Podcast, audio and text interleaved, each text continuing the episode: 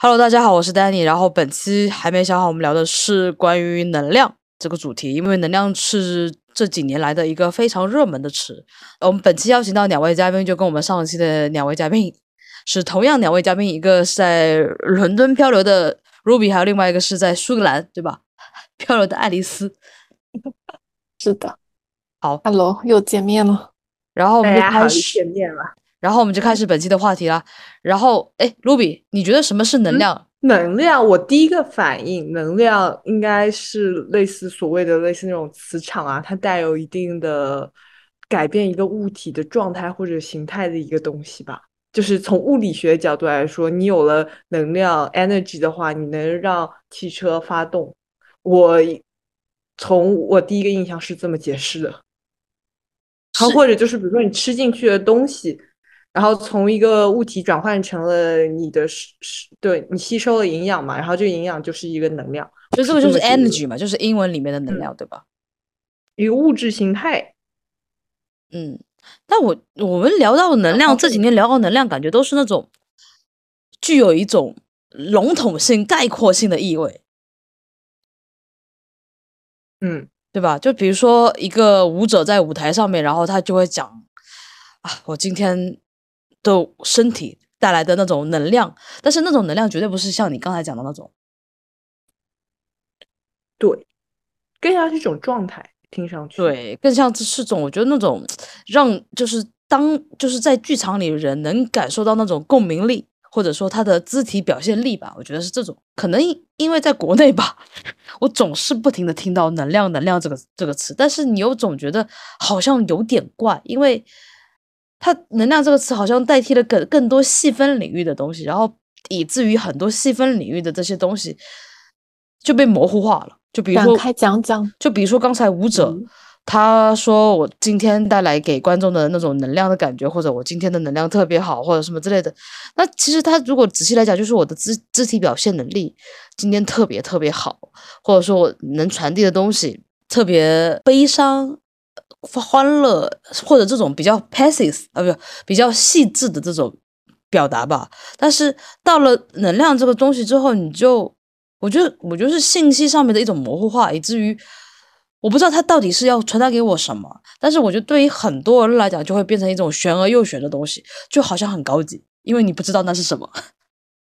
但如果说肢体表现力，那你马上就知道了，然后你可能就有一个针对点吧。我就你肯定会反驳，我也我也觉得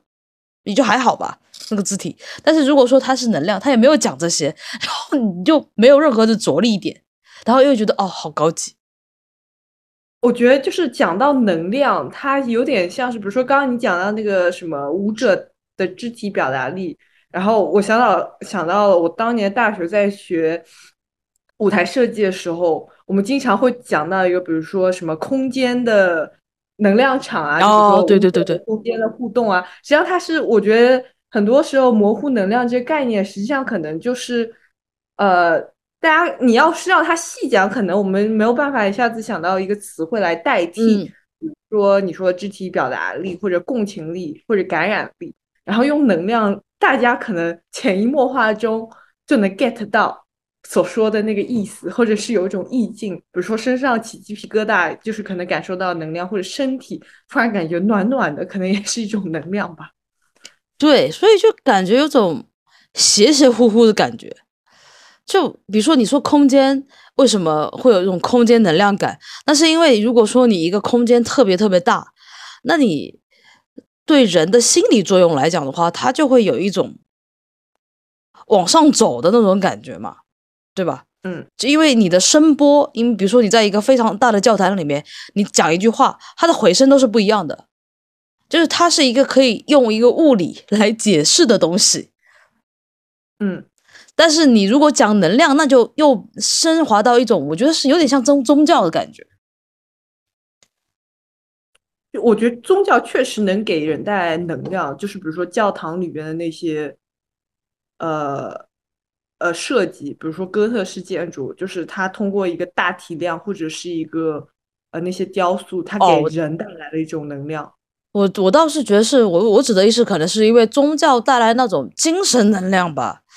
就是那种感觉，精神精神方面的那种精力，神力，对，就这种感觉，而不是说具体的某一个装饰性或者说一个功能性的东西给你的一个感受。当然也一样，我觉得你说的那种教堂，哥特式教堂，或者说它的管风琴啊这种音调啊这种结合，确实是会给一个人不一样的体验，对吧？嗯，我听说好多人就是去西藏，然后感觉到那个能量场。我但我没有去过西藏，所以我不知道啊有啊，没有。我去，过西藏我去过嗯西藏，但我感受到那个能量，其实大家就觉得说是感受到他们对宗教的那种虔诚的信仰。其实那个能量，我记得之前在我第一次去西藏的时候是一零年嘛，当时流行的是对那种虔诚的向往，就是他们如何信奉藏传佛教。那时候还能量还没有流行嘛，等后来可能这个词就变成现在这个样子了，就感受到那种能量，就又变成玄而又玄了。但我觉得就是我去了西藏，我是体验到是哦，藏民对我的友好，因为我我记得印象最深最深就是我到哪里我看了一个人，他脸上都是对我微笑的，我会感受到非常非常的友好的感觉。那至于能量，其实还好吧，我觉得更多是高原反应吧，给我的感觉。我刚刚在想，能量其实是会你，你生理可能，我我是觉得能量如果有能量在，你生理可能会有一些变化。然后西藏，一个是因为我觉得它其实就是景色啊、宗教啊都很棒，然后其实跟我们所谓现在生活在的城市其实极大不同，包括他们的文化上。然后我在想，另一个原因会不会就是因为西藏的一个地理气候的原因，我觉得有有有有一很大一部分是这这个，比如说缺氧啊之类的。或者日晒很很很烈啊之类的，因为云层比较薄嘛。然后另外一点，我觉得你如果你说到感受到那种很直观的能量，我觉得反而是云南呢，因为我觉得就是去云南，我反而会觉得就是一种很平静的能量的感觉。但是西藏，我真的觉得就还好。我觉得云南的话，就给我一种很安定和镇定的感觉。但我不知道是不是因为能量，还是因为说它的山山水水、它的地貌一一这一块的一个地理面貌给我的一种感觉吧。我感觉你你刚刚的这个让我想到一个东西，但是可能我直接说会有点牵强。就是有些人会觉得西藏能量很足，然后你觉得云南很足，也不是足，我觉得这跟能量足不足没关系。我觉得就是给到一个心境。我觉得我根本不希望是用一个能量，我觉得是一个心境。对对对，我指的是就是给你的体验其实是会有点不太一样的嘛，就是相对来说你是觉得在云南就很舒服的感觉这种感受会更好一点。也不是更好，就是云南给我的感觉是一种舒服，然后西藏的感觉是一种，但我我觉得对更多是因为我我更喜欢那边的人，那边的人都有一种很纯净，但是因为是十几年前嘛，所以不是现在了。现在我也没有办法做更多的评价，但是云南是有一种很很安静、很舒服的感觉，但我不觉得那种是所谓的能量。我觉得“能量”这个词有已经有变成滥用了，因为我觉得可以找到一个更准确的形容词来形容。对，嗯，对，那大家觉得我刚啊？你说因为我刚刚想到了那个所谓斯汤达综合症，就是你去美术馆看画，然后有些人会突然爆哭，忽然情绪一下子可以不能叫崩溃吧，不是就情绪失控，但有些人就不会。然后我身边有一个朋友，他就是有这种这种不知道叫做共情力还是感染力很强的人。我之前跟他一起去美术馆，他又直接在一幅画上爆旁边爆哭了。所以我觉得哦我理解对，就是用能量来说，就是这个艺术品给他带来的能量，但实际上，呃，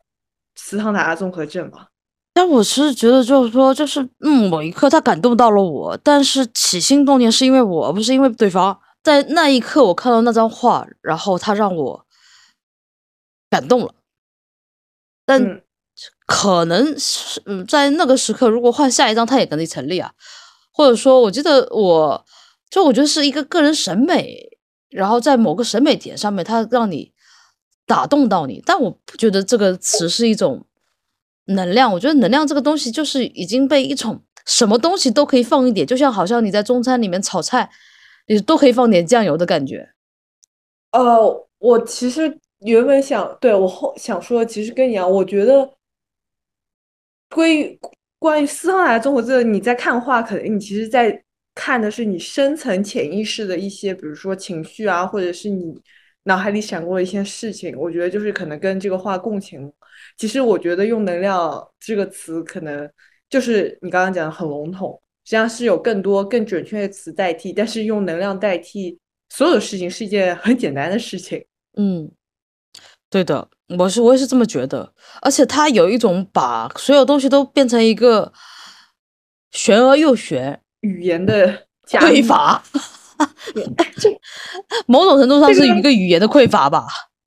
我前段我很久之前看过一篇文章，它是在讲有点像是呃语言的一个。他好像讲有点像文化语言方面的一个消逝，就是在讲随着呃，就是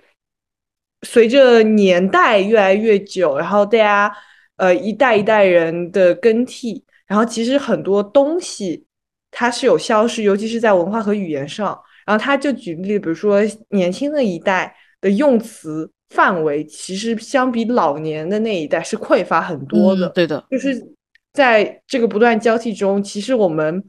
丢失了很多，比如说中文上的一些词汇，以前人可能用得到，但我们现在用不到。我们现在会用一些，比如说网络用语，呃，因为网络用语这个它的传播性更加普遍嘛。就比如说，呃，我现在想不出一个例子。Anyway，反正就是用一个比较通俗一点的东西来代替了以前那些东西。对，我是觉得就是，而且现在当代人的话，他的表达能力的匮乏吧，就是他没有办法那么精准的表达自己的感受了。我觉得就是我，我有很大的这个问题，所以就一个你才之后用一个能能量这个词，然后来概括，但是他又很难去描述他自己到底是哪一刻一个 moment，对吧？对。那大家觉得什么是宇宙能量？哈哈哈！我一想到能量，就感到就是那个什么显学，对对对，就感觉什么来自宇宙的能量。我觉得这个又更更更玄而又玄，你知道吧？就是宇宙的能量到底是什么呢？我如果说太阳的能量，我可以感受到，就是挺暖的嘛。嗯。但是宇宙的能量，我真的是不太能 get 到，就是到底什么是宇宙的能量？是水逆吗？还是精力啊之类的，算宇宙的能量吗？我感觉是不是就是有一种我们现在还在日复一日生活的这种能量，也不是说那种就是有一个命运的能量，但是是就是在某种规律下面，我们还在这样运行着那种，就是一个很大的机器运行的能量的感觉。你说天体运行之类的。没有那么具体，但是好像就是啊，你就类似万物生长，就是按照一定的规律进行着运行这种。那你其实说的是本雅明的机械性，就是复制性，就是它的重复性，就是能够稳定的、很稳定性的感觉，就是我们还在按着某种规律，不管是机械的也好，还是比较。不机械有活活力的也好，但是我们还在和就是就是这样生活生存着的这种感觉，就是自然规律咯。对，就是可能宇宙的规律的感觉。但宇宙的规律又是什么？我觉得自然规律是一个有有所可考，但是你说到宇宙规律，我觉得宇宙 宇宙规律又是什么呢？我觉得现在科学家都没有办法说明宇宙规律是什么，所以总是觉得就是这些词说到最后就。变成了我们的主题，就还没想好。我的感觉就是，刚刚 Alice 提到，稍微有让我想到，就是关于节气。我觉得节气算不算是一个宇宙能量体现？比如说，但是这是自然规律吧？好像也可以带入到宇宙能量嘛，对吧？就是宇宙能量的显现在自然规律。也就是说，大家其实都不知道是宇宙能量是什么。因为自然规律你一讲就很确凿，嗯，你分分钟都能感受到自然规律是什么。但是宇宙能量的话，就好像又变成自然规律上面的那么一层，是自然规律是受宇宙能量所控制的。但是它为什？但是它到底是什么控制它？大家又说不清楚了。所以就好像就啊感觉没有控，它就是这样子。对吧？所以，所以，嗯所以就变成了我第二个问题，就是为什么大家 对这类听起来看起来很宏大、非常非常 big，但是仔细一聊就又没有办法去解释的词，有一种不敢反驳的观感。就比如说哦，我去找一个朋友聊，然后他跟我说吸引力法则，他说来自宇宙的能量，然后我我就不知道怎么去反驳他，就有种无从下手。第一，我不知道什么是宇宙能量，然后，然后就只我只能听他去叙述这个东西，我很好奇的听他去解释，但是说到底也没有这个东西，就好像它是一个黑洞或者无源头的东西，然后你就可以从里面获取一个东西来，就这种感觉。如为什果么要反驳他？嗯因为我不懂，就是到底是什么样是宇宙能量？嗯，我也不懂，就而且但是我感觉好像很难说的具体。对，就所有人都说不了具体的东西啊，就关于对什么，是我觉宇宙能量。得这就，我觉得这就是问题的点，就是大家都没有办法把这个东西给解释清楚。但是，假设吸引力法则它解释清楚，那么在没有解释清楚的一个地方和在一个有解释清楚的地方，我觉得大家可能都会觉得接受有解释清楚。就就假设啊，吸引力法则这样宇宙能量，然后你听完这一套逻辑，你觉得它好像是有道理，所以大家都会去接受它。但是你提出了反反反问，对吧？没有，我就是没有很好奇，就是那你说吸引力法则，你从宇宙接收能量，好，那什么是宇宙能量？哎，说到吸引力法则，我我因为也很相信吸引力吸引力法则，但是我是觉得吸引力法则更像是一个，嗯，就 believe 是吧？就是信念。精神力，你知道吗？嗯 就是你只要就是你的一个意意识形态，或者是你的一个呃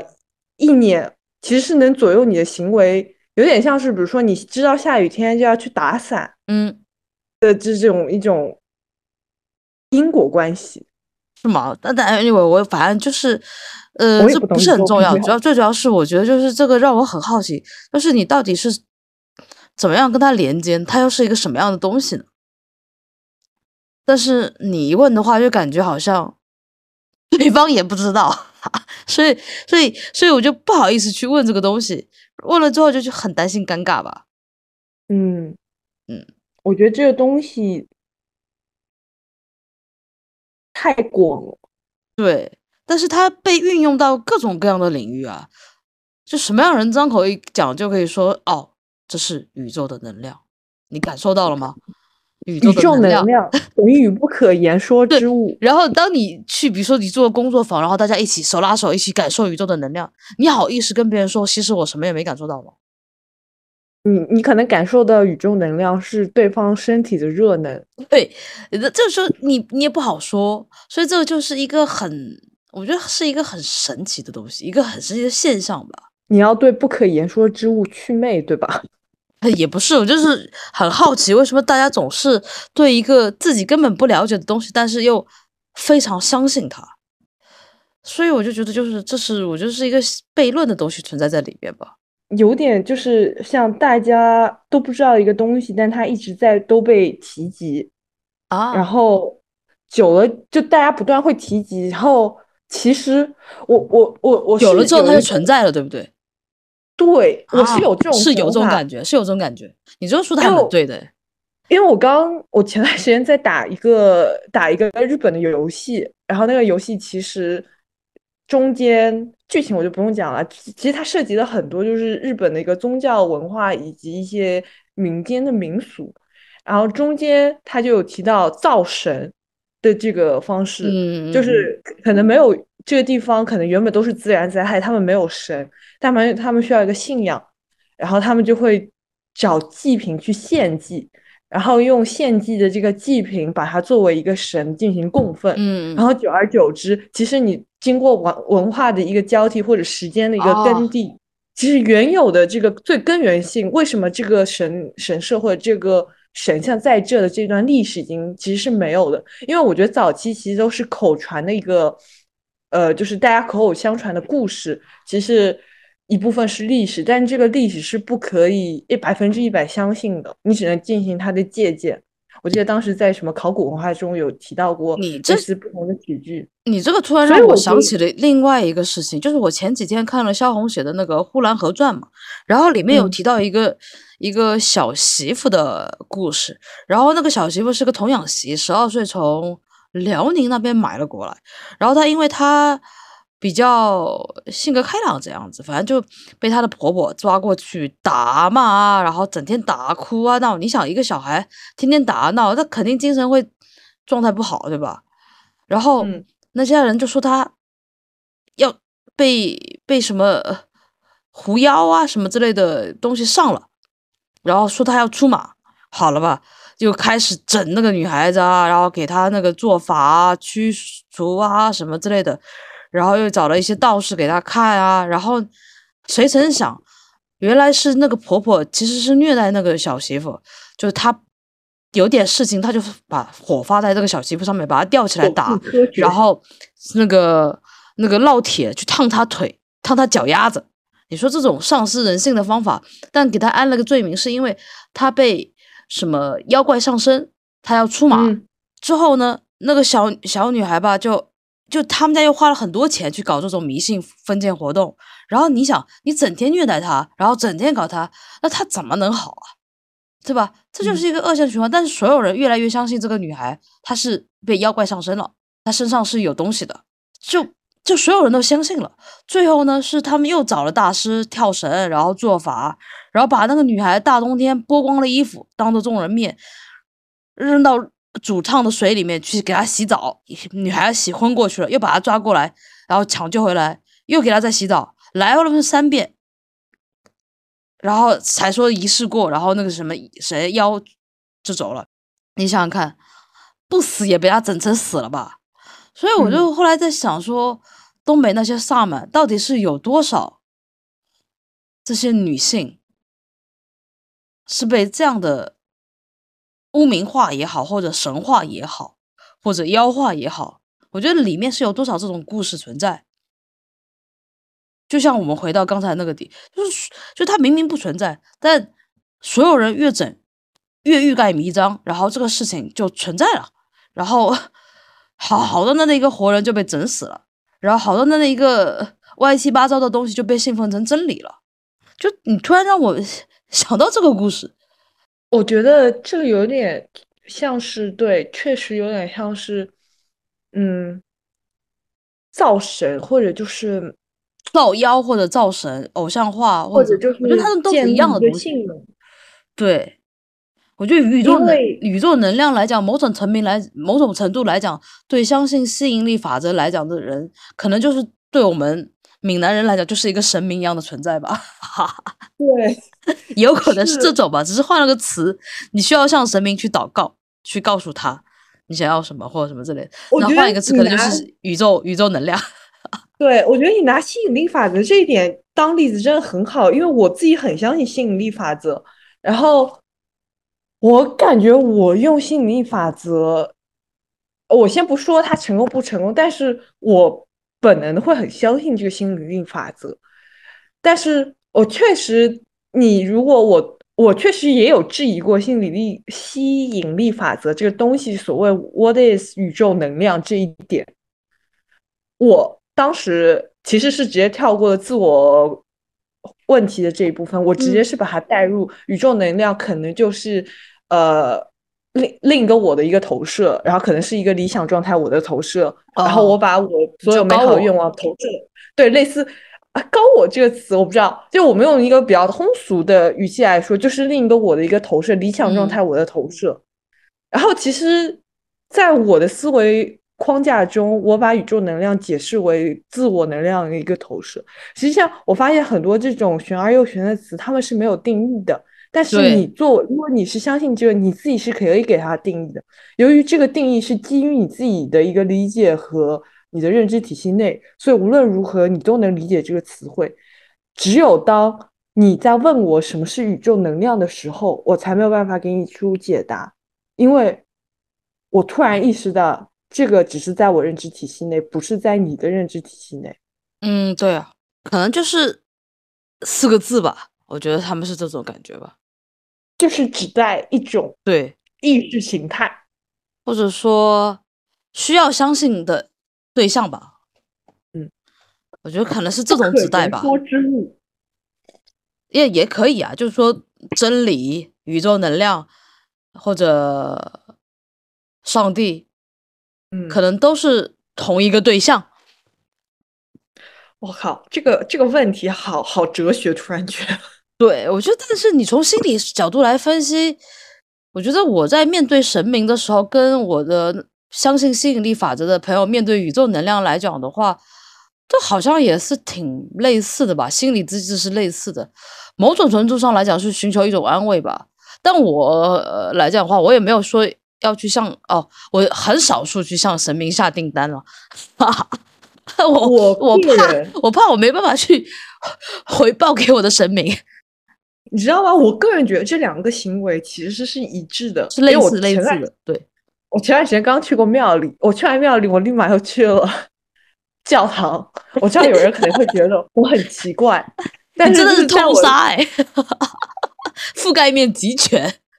我相信世界上任何一个神，我 respect 他们。哎，所以，所以其实我我是觉得，比如说像一些东方拜完，西方也要拜一拜。对对对对对，像东方的祭祀，然后比如说像你去庙里边求东西，你要跪拜，然后你会比如说向神明许愿，报你自己的，比如说你去雍和宫许愿，对吧？嗯你肯定要把你的愿望说得很清楚，不然他就帮你愿望调剂。其实这个跟吸引力法则类似那种下订单的方式就很像。哦，也然后对你说你去还愿，比如说你会带贡品啊，你会烧香啊，其实跟西方，呃，我因为就是看了很多巫术这一块的东西，西方巫术其实嗯它也是有这个过程，要点香，然后撒上贡品。但西方的可能就比如说是，呃，他们比如说会放点草药啊，会放点水晶啊。其实我觉得它是一个类似的一个形式，嗯，它的一个基础其实是差不多的。只嗯不过吸引力法则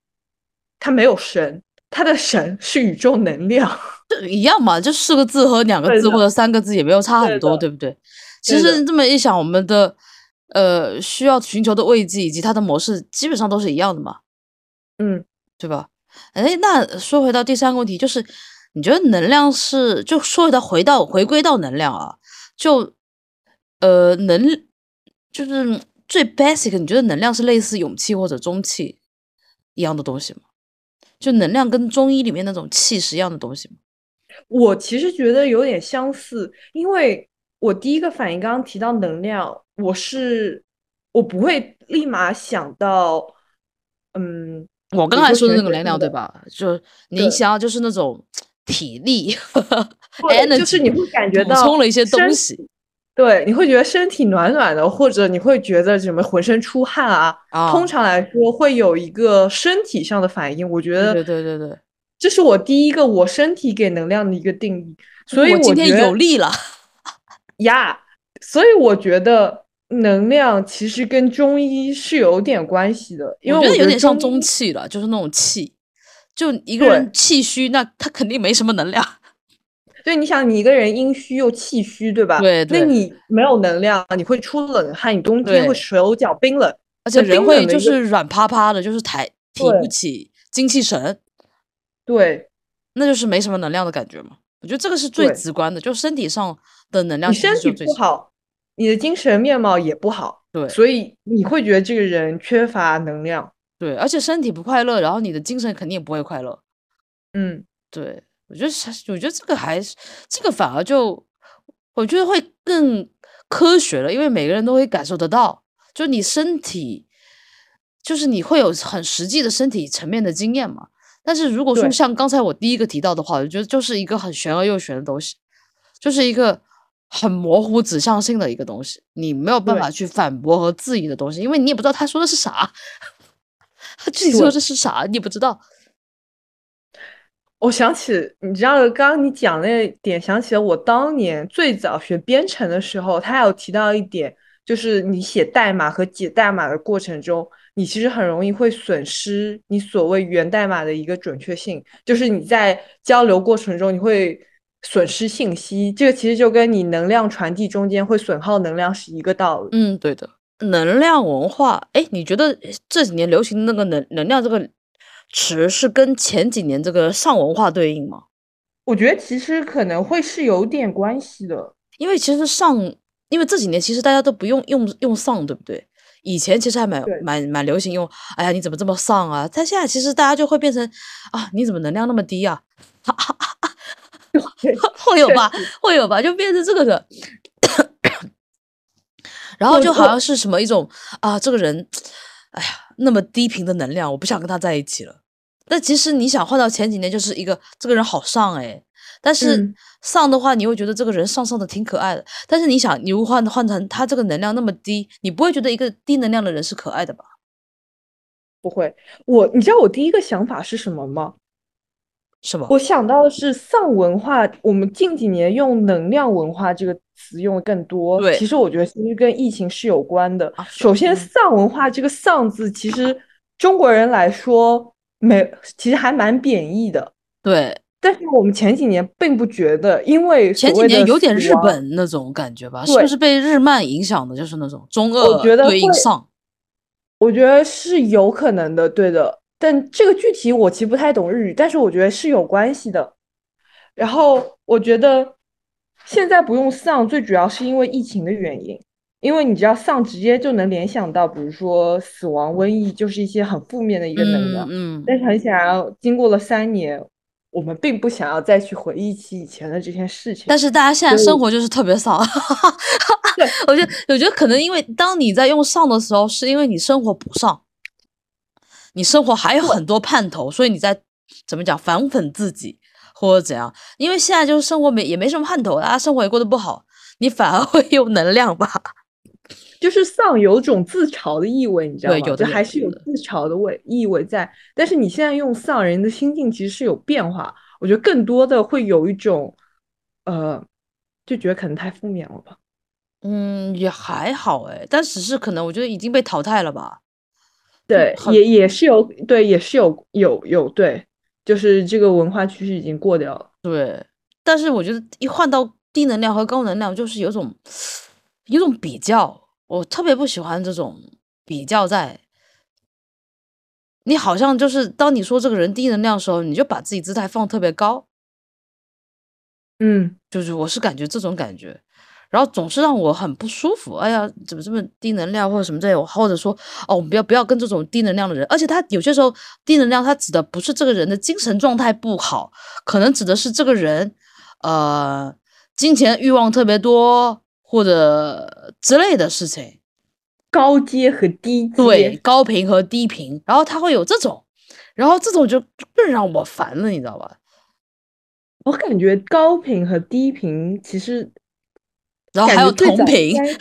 对，最早应该是来源就是那种那种什么电子科学或者电气科学或者通讯这一类的词汇，对，所以我觉得。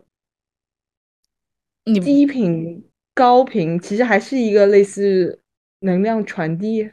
但我觉得这是一一种类似的物理学名词的滥用，比如说量子啊，还有前几年那个熵，你记得吧？嗯，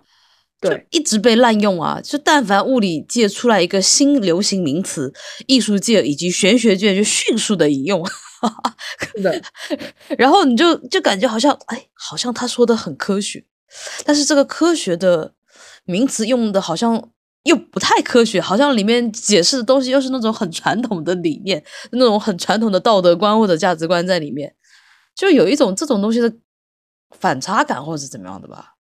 我觉得我们现在在讲语言传播学，哎，有点。我觉得你说的本身，我觉得你说的也是，本身也是嘛，对吧？像我们之前讲什么宇宙能量啊。低频能量啊，高频能量，其实我们从一开始到现在，就从第一个问题“能量是什么”，你在问我的时候，我回答就比如说，我第一个跳出来的反应就是物理学上的能量定义，对或者就是我们身体上对于能量的定义，对吧？对，实际上，我觉得就像你说的，他们确实用了物理或者就是所谓的科学性词汇来代替，也不叫来代替的，就是借用科学词汇，我就是包装，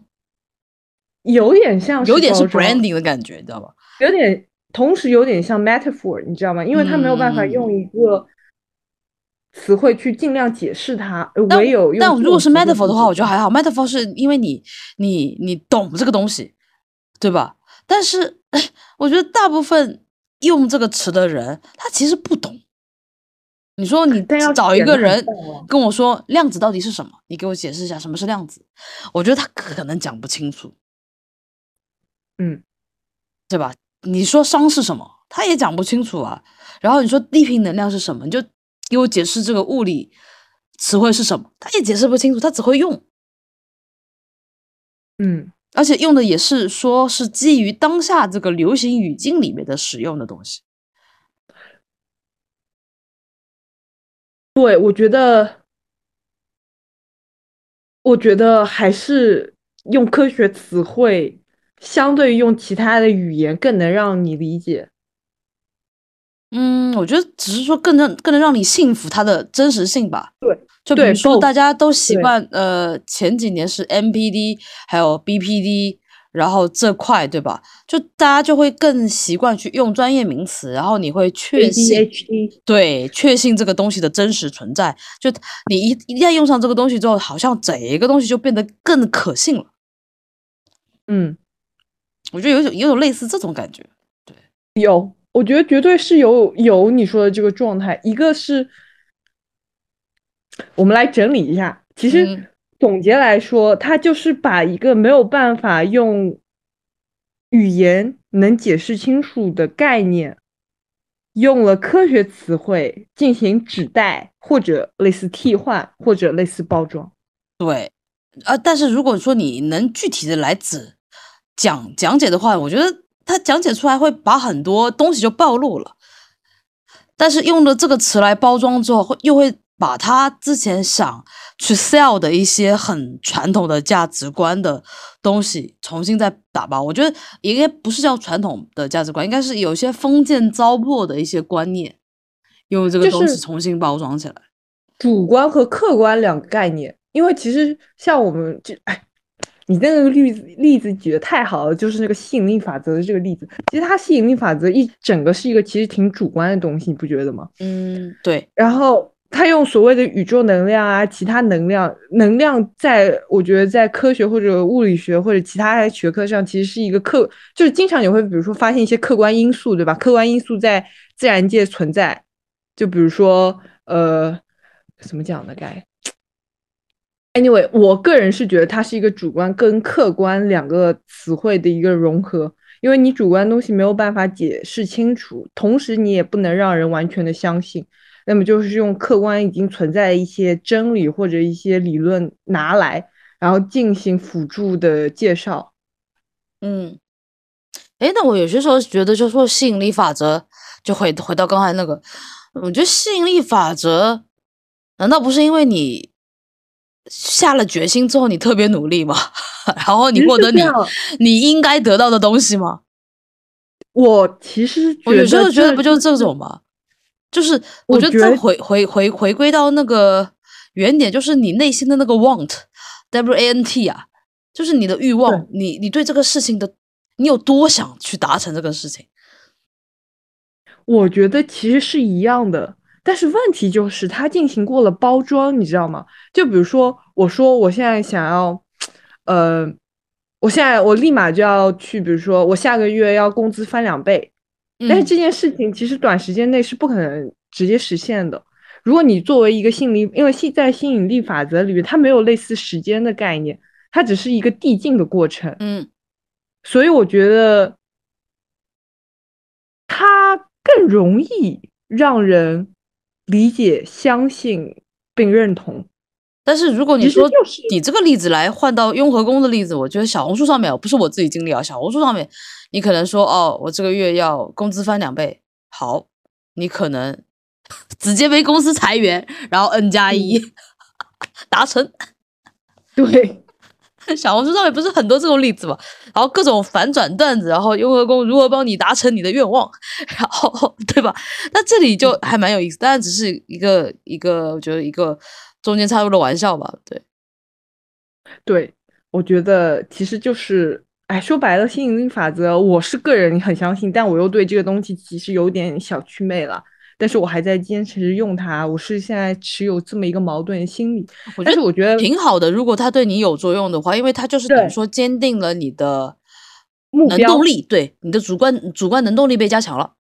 对，你就相当于是明确了你的一个目标是什么，然后你不断的提醒自己，你的目标在这里，你不要忘记你的目标。其实有了这个目标在，你大概率是不会偏离这个前往目标的道路上了。所以我觉得这是吸引力法则所谓呃不断成功，就是大大家反馈挺多。同时，吸引力法则还有两点，一个是它会要求你，比如说向宇宙下订单，然后它会让你坚持写日记。我个人觉得这个重复的行为，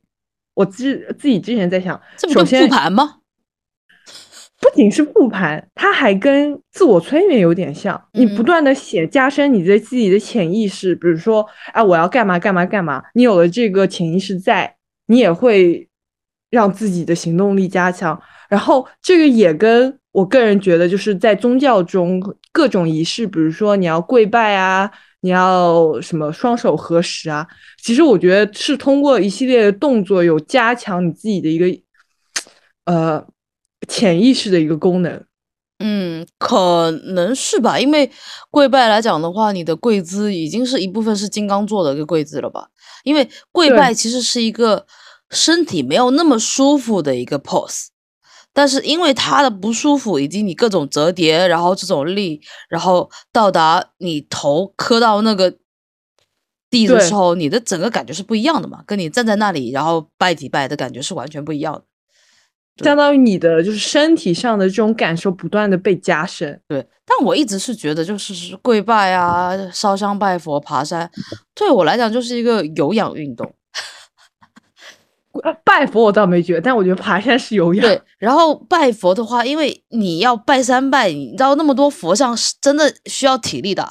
而且，嗯，而且我觉得就是最，我觉得很提倡拜佛是为什么？因为我觉得在偶像面前不停的祷祷告去诉说，或者你自己有困扰困扰的时候，你去祷告诉说，第一是能让你自己更明白明确知道你生命中你什么东西对你是重要的，不重要你怎么会去跟神明说呢？对吧？嗯，所以这些东西就是明确了他在你生命中的地位，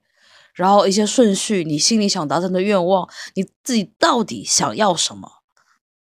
我觉得是这些东西吧。然后我觉得这个这个有些时候甚至比去看心理医生更好，因为现在爱丽丝不在嘛，我就这么直接讲了。因为你在神明面前你是不会说谎的，你如果会说谎，你就嗯不会去神明面前了。而且妈祖在妈妈祖面前发誓。而且神明也不会去泄露你的秘密，嗯，对吧？所以这个东西就我觉得，因为你在很多病人或者说你去做咨询，你不一定会向心理医生透露你真实内心的想法，你会有所隐瞒的。很多人啊，我不是说所有人，我就说很多人，他会有选择性的说，不然心理医生也不用看那么多次啊，要打开你的心房啊。然后包括朋友和朋友之间，你很多时候你也是不会全盘托出嘛，你只会你知道我还讲一讲讲一讲，对不对？但是你对神明，你会 不好意思打断你这么啊多。OK，没事，你先说。没有我说完，你说吧。你刚刚让我想到一点，就是关于心理医生，我们会经常就来来回回很多次才会打开心房。然后我们之前有一期提到了艺术疗愈这一点，嗯我觉得其实这个在宗教，比如说教堂啊、庙、寺庙里边，其实是完全的一个很好的例子。为什么？因为其实，呃，我觉得人的五感其实就是来观察世界、感受世界的。嗯，那当我们去一个庙里边，拿呃佛教里的寺庙来，就是它一个大的呃佛像在你面前，然后嗯周围是被比如说有很多其他的装饰或者是一些其他的图腾或者佛像，然后同时你会比如说听到木鱼的声音，嗯然后还有你可能会闻到香火的味道。嗯嗯嗯其实我觉得这些结合起来就是一个疗愈的场所，而且通常这个场场所不会很吵闹，所以它在嗯一定的意义上，我觉得是有安抚人的作用。就比如说到教堂，它那个穹顶，你听着管风琴，听着松香没药那种焚烧的味道，对，而且我会觉得人多的时候的感觉和人少的时候的感觉也不一样，嗯，对吧？我觉得人多的时候，有些时候你会还感受到那种香火鼎盛 的感觉，但人少的时候，你就感觉好像是你在跟这个寺庙对话，跟神明对话对的这种感觉，就是都不一样。对，而且我觉得就是教，哪怕是教堂，就是呃清真寺和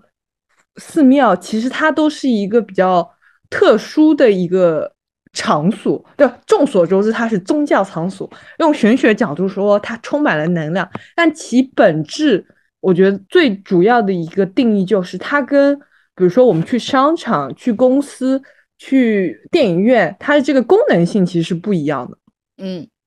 所以我觉得它有一种与世俗隔开，或者说跟我们的日常生活有种隔离的一个场所。所以我觉得就是有一种你，觉得寺庙吗？我会觉得从某种心理意义上来说是一种或者教堂？那我还完全不赞同，因为你说的如果避世的话，那是修道院。因为我觉得寺庙，我不我知道我不知道是呃上海寺庙也在市中心啊，其实我觉得完全不割裂啊，它就是融入在市井生活里面啊。因为不，我我嗯我我其实点是在于，就是我们通常在比如说超市，你是有一个类似，嗯、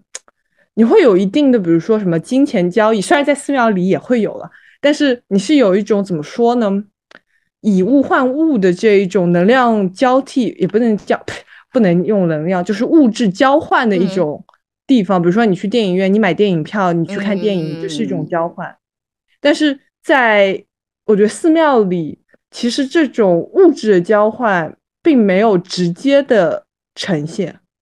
那你你去交换，你也你你去寺庙，你捐不捐钱？你自愿捐钱，而且你捐的又不多了，对了，但也算对不对？我捐钱也算一个物质交换，但是我交换的是精神。那跟你去电影院，你去买张电影票有区别吗？但是你看了电影啊，但我去看电影跟我去拜佛，我觉得本质上都是达成我一个精神上的满足啊。不过这个是我算是我自己的见解，我嗯会觉得它跟我日常生活的一个生活方式有割离开来的这种 OK，感受。你你是觉得有割离，因为对对我来讲就没有太大割离，是因为我从小就在这种环境里面长大的嘛。对因为我小时候，对但是你知道妈祖庙就离离我外婆家也就十几二十米，然后天天在，因为我们那边很多文化活动都会在妈妈祖庙旁边展开，就比如说放电影啊，庙会，对对对，庙会啊，放电影啊，然后唱戏啊，然后而且菜场就在妈祖庙旁边，所以大家生活是围绕 temple 展开的，所以它跟你的生活是很近的。这个我这一点我觉得很像天主教国家，比如说巴黎的夏特雷雷亚了，它旁边就是商场嘛，教堂。对啊，然后罗马那边的通那个那个寺庙也是这种啊，菜市场旁边都有寺庙，所以它就跟人的生活是围合在一起的，而且包括艺术这一块，我记得我老师有跟我说，如果你想到中世纪，巴黎圣母院是什么？巴黎圣母院就相当于现在的蓬皮杜，它是一个艺，嗯就是融合了艺术中心的这个概念也在一起的一个综合体。而且周围就是各种商贩啊，各种菜市集场啊，它某种程度上就是融合了艺术和 商业，它是一个综合业态。我非常懂你意思，我觉得可能是生活体验不一样。呃，也不算生活体验不一样。我讲的这个是从一个很主观的角度来嗯出发的，所以就是呃，对，这是一个非常主体验，观性的，对我觉得是个人体验，因为这是主观性。所以其实说白了，主观客观，我觉得这个就是能量和以及其他科学对词汇。因为就像我们刚刚对我来讲，就是说我我可能去某个城市，我一边逛街，然后我看到一个寺庙，我就瞬间去烧个香，然后烧完香之后，我可能就出来再吃个饭，然后再去逛街啊，又碰又碰到一个寺庙，好吧，那我再去拜一拜，然后再捐点钱，就对我来讲好像是一条线，它没有很跳跃，我就觉得就是理所应当，就这种感觉。对，就比如说去去美术馆，那也是等于是我的生活的一部分。我去了个美术馆，我不会觉得哦，我要沐浴更衣，就去了个美术馆嘛，就去就就哦了。或者说看个时装秀，那我上次还看完时装秀之后，我还出去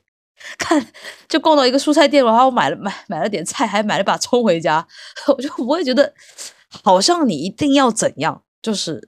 虽然我也懂你的这种状态，就要有一个心灵的隔开，或者说他对你是一种场所，或者是避世的场所。对，可能对你是这样，但对我来讲，就可能对还蛮天主教那种 chill 的氛围吧。主观和客观，因为我在想说，我其实是每年每个月特殊的时时节才会去庙里，所以其实潜移默化就对于我来说，对。然后还有比如说什么腊八啊这种，所以其实对于我来说，这是一个 主观的一个经验。嗯嗯，明白。因为对我来讲就还好了，我就觉得就寺庙啊、教堂啊，一部分是。去跟神明祷告啊，另一部分是看建筑，所以两种都是我的日常生活里面的，嗯，很重要的一部分吧，我觉得是，而且是一个很惯性、经常会发生的一个部分。回到我们的能量吧，但但有一是有一说一啊，我觉得每次去完宗教和宗教场所，我的能量感觉就好很多。我也是，跟去美术馆一样，我每次去完美术馆，我的我感觉我的能量都提升了。哈，我觉得应该是精气神吧，就感觉好像吃了很多精神上的美味吧。对对，就这种感觉。嗯，我觉得斯汤达综合症，就回到你刚才说那个斯汤达综合症，我觉得它是补补太大了，一下子吃了一个猛剂。对，我觉得其实我觉得还就是共情力啦，就是你潜意识又是一个主观的自己的一些思考或者自己的一些经历，一下子跟这个画可能颜色可能 I don't know。对，颜色肯定是有这种这种对混杂的各种东西在里面的。对，那正能量呢？就是你不觉得这几这几年啊，正能量这个词好像就没什么人在用了？就它原来是一个很官方都提倡用正能量嘛，但是用到一个极致之后，就变成让人很烦了，就反而变成了，但是能量这个词还在，然后就变成了一个高频低频能量。然后其实我很好奇，就是高频能量是不是就可以对应正能量？我觉得应该是可以的，因为我觉得正能量一个对吧？正能量对应负能量，对吧？那你正能量肯定就是高频能量。但我觉得大家为什么不喜欢用正能量这个词？就是我觉得这个词被广泛的运用很多，而且我们通常讲到正能量就会想到，比如说心灵鸡汤。没有，我会想到又红又专，哎，就这种感觉，你知道？这这个这个也是最主要的一部分，你知道吧？然后。也跟所谓这个疫情，我觉得其实还是有点正能量出来的时候，上上也很红哎，就很红啊。对啊，正能量这个词就写着又红又专三个字啊，所以大家才不喜欢用啊。现在的话，就感觉正能量和丧就一起都走入了 历史尘埃之中。对的，就变成了高频能量和低频能量。正能量这三个词同时也缺乏了美感，你不觉得吗？但你觉得高频能量很有美感吗？高频能量，它毕竟是一个科学词汇，你可能会去探究 what is 高频。是，也是，也是。正能量好像是突然出来那么一个词，到底是什么是正能量？嗯，其实也不知道，对吧？高频能量和低频能量，就感觉哎，好像也也是哦，而且还跟什么音波啊、声场啊这个有东西有关。而且我觉得你高频能量和低频能量的一个和正能量和负能量的一个区别，就是你你高频和低频，你哪怕低频也不代表你没有能量。但是负能量，你直接是 minus。真的，我们现在都站在零以上，对不对？对啊。啊，我觉得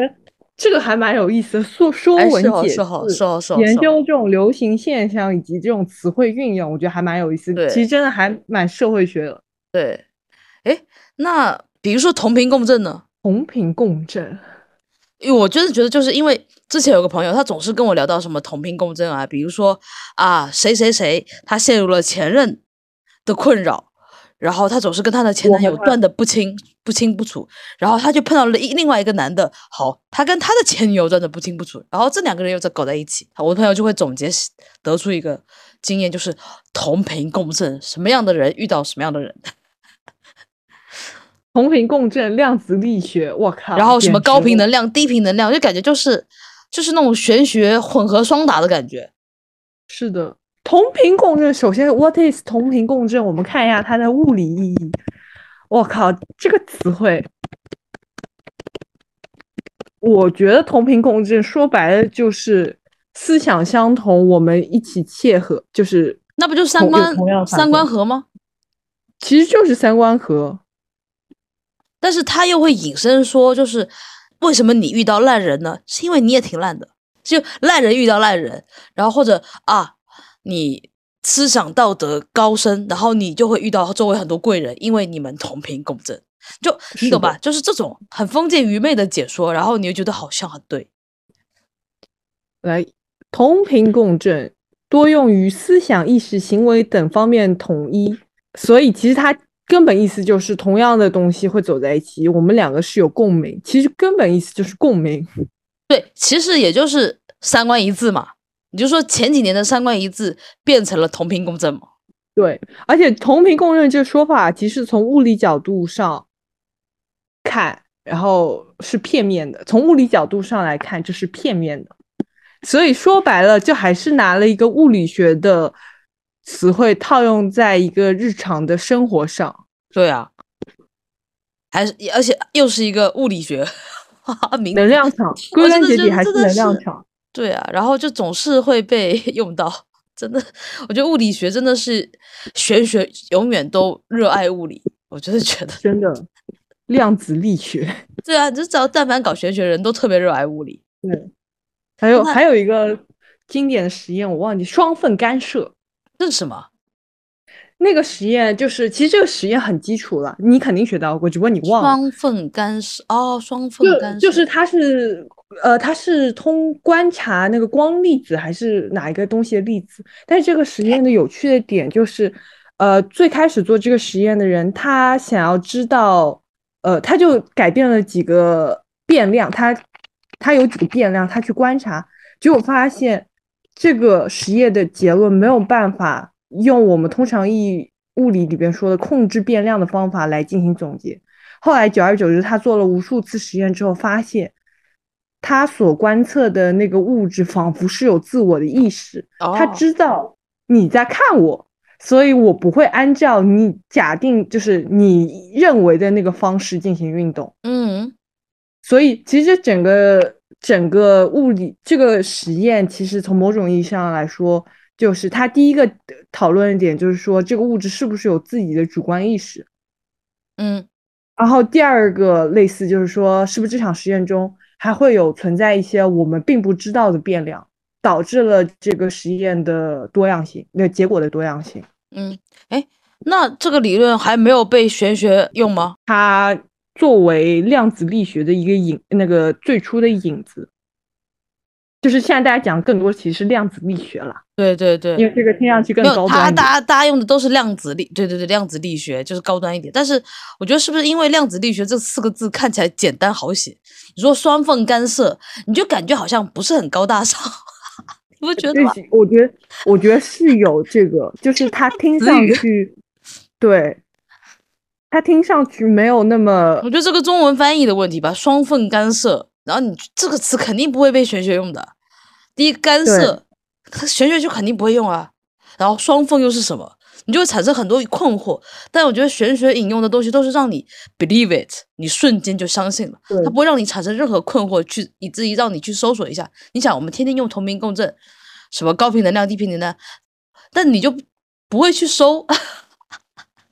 嗯，明明你要收一收就可以收了，但你不会。但是你提到双缝干涉，就缝是哪个字，我都要想一想，对吧？我还肯定要去搜一下，这到底是什么？啊，我觉得这个真的是，我觉得我不知道该怎么讲这种类似行为，就是语言学上或者是文化上，把一个简单的事情类似夸大来说，但是它确实有做有用，你知道吗？能让人信服。对啊。量子力学四个字，每个字都很简单，就是小学生都能写出来。但是你双缝干涉，你就很难写啊。就是他已经对一个人的专业领域或者这些东西是已经有一个筛选了。但是你说那种什么商啊，火字旁一个商字那个商，你看它好像特别高级，这个词这个字两拆了拆开我都认识，但合在一起我就不认识这个字了。你就觉得特别高大上，然后量子力学也是一样，四个字每个字你都认识，但是合在一起你就觉得它高级，我觉得这很像二十一世纪神话，你知道吗？就很跟很好玩，对不对？就就我觉得它它就是一个命名神学啊，它就是它一定要名字取得好，你才能被玄学用得到啊，对，就是它的传播力特别广。我觉得这种听上去很宏大、很宏伟的，都很能让人信服。对啊，同频共振像，你看这个词读起来你就宏伟，对，对，量子力学同频共振你知，道 我想到什么？我想到就是那个什么，哎啊，那个叫什么 Jewish，他们那个什么出埃及记，哦，那个真的真的真的真的它特别又是，史，它又是史诗，它又是宏伟，但是它作为了一个宗教的类似故事嘛，宗教的，我不知道这里用什么词。我虽然这两个看似不太一样，但我觉得有点相似的逻辑。嗯，这个我赞同的，就是命名学是一个很关键的东西，对啊，对的就它它会就传播力也不一样啊，对吧？嗯，说你说圣经的 Bible 里面的这些这些这些篇章或者篇落取名也取得好啊，对，我觉得传播学，嗯，真的就是结合当下人的一个倾向性，然后再结合，对吧？对现在流行就是喜欢用物理学名词嘛，瞬间你就觉得这个玄学特别科学。你你还记得我之前有提到的那个 Twin Flames，就是啊之前 Netflix 有的那一篇，呃，就什么双生火焰的故事，啊对对对双生火焰学那个邪教的故事。嗯它这个其实它中间就运用了很多类似，呃，什么宇宙能量啊，就是它用了很多类似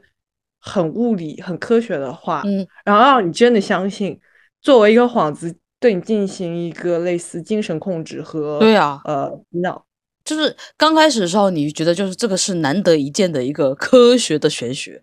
然后它是嗯有科学的成分，然后你就进去了，然后你以为是科学，结果人家卖的是玄学，而且卖的是封建糟粕。对，这个跟那个什么科学教派也很像啊。你不要再得罪啊！哈哈哈哦，我不说了，你到时候剪掉嘛。好好好好，没有没有没有，反正我们也没有提到什么，对不对？那个阿汤哥信的那个叫什么教？科学教，科学教。对啊，但是我觉得我对科学教不也不是很了解，所以就也不能呃说什么。但是他好像是在台湾已经有分舵了，我上次搜了一下科学教的那个，反正还蛮蛮厉害的。我原本想跟你讲的是，我不确定是不是科学教，因为我看到他就是讲美国某一个邪教的起源，就是说这个人他原本只是一个小说家，然然后他写的小说根本不 OK，但是我记得是美国上世纪，我不记得是六十年代还是七十年代起，大家对于外星文明、外星探索就抱有很强的吸引力，可能是冷战之后的那段时间，嗯。具体我不太清楚。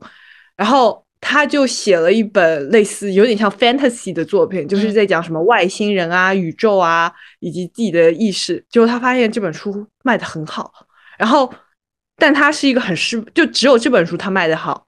然后他就想搞钱，然后他就利用他这个著作，然后进行搞钱。然后他后来好像还做了一次类似，有点像是我们之前有提到那种灵修啊，或者就是疗愈。他还发明了一个类似什么